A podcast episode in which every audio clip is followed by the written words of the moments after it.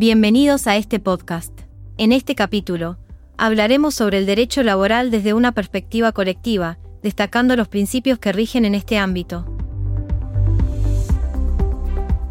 Para comenzar, vamos a subrayar la distinción entre el derecho laboral individual y el colectivo, teniendo en cuenta que el primero protege al trabajador debido a su posición desigual frente al empleador, mientras que en el derecho laboral colectivo, esta simetría desaparece y el sindicato adquiere supremacía sobre la representación empresarial. Continuando con este tema, vamos a ver que en el marco del derecho individual del trabajo se reconocen dos actores fundamentales. En primer lugar, encontramos el contrato laboral, que implica un acuerdo de voluntades entre las partes. Y en segundo lugar, la relación laboral, que denota la materialización de la ejecución de dicho acuerdo. En este vínculo se destaca la posición más débil del trabajador, lo que justifica la necesidad de protección especial, estableciendo así el principio fundamental de tutela del dependiente.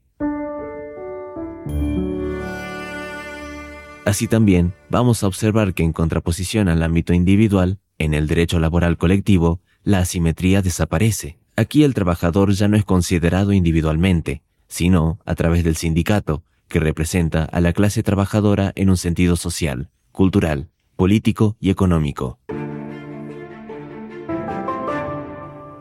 Por esto, en muchos casos, es el sindicato quien ejerce una supremacía sobre las representaciones empresariales, siendo un agente crucial en las negociaciones colectivas y en la firma de los convenios colectivos de trabajo.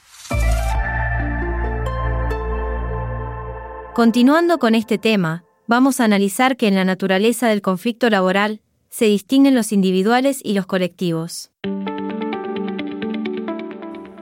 Un conflicto será considerado dentro del ámbito del derecho laboral colectivo cuando involucre el interés profesional de una categoría específica de trabajadores, el sindicato es el que representa jurídica y fácticamente a esta categoría de trabajadores en las negociaciones colectivas. En lo que respecta al principio de la libertad sindical, vinculado con la Declaración de la Organización Internacional del Trabajo y respaldado por la Constitución Nacional Argentina, hay que destacar la responsabilidad social de los sindicatos. En estos se deben promover la libertad y la democracia, tanto dentro como fuera de la organización. Por ejemplo, la discriminación y su tratamiento en la jurisprudencia es relevante en la protección de los trabajadores contra las prácticas discriminatorias.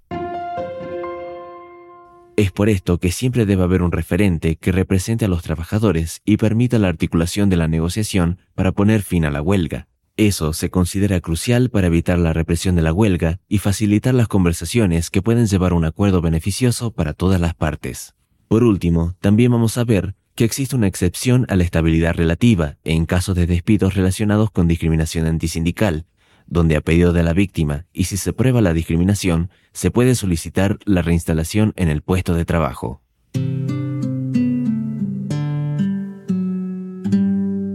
Como resumen general de este episodio, vamos a entender la importancia de comprender los aspectos individuales y colectivos del derecho laboral, destacando la protección del trabajador, el papel crucial del sindicato, la relevancia de la libertad sindical y la ética en las interacciones laborales. Esto fue todo por hoy. Recuerden ver la teoría en los libros, no solo en el módulo. Los esperamos en el próximo podcast de la carrera.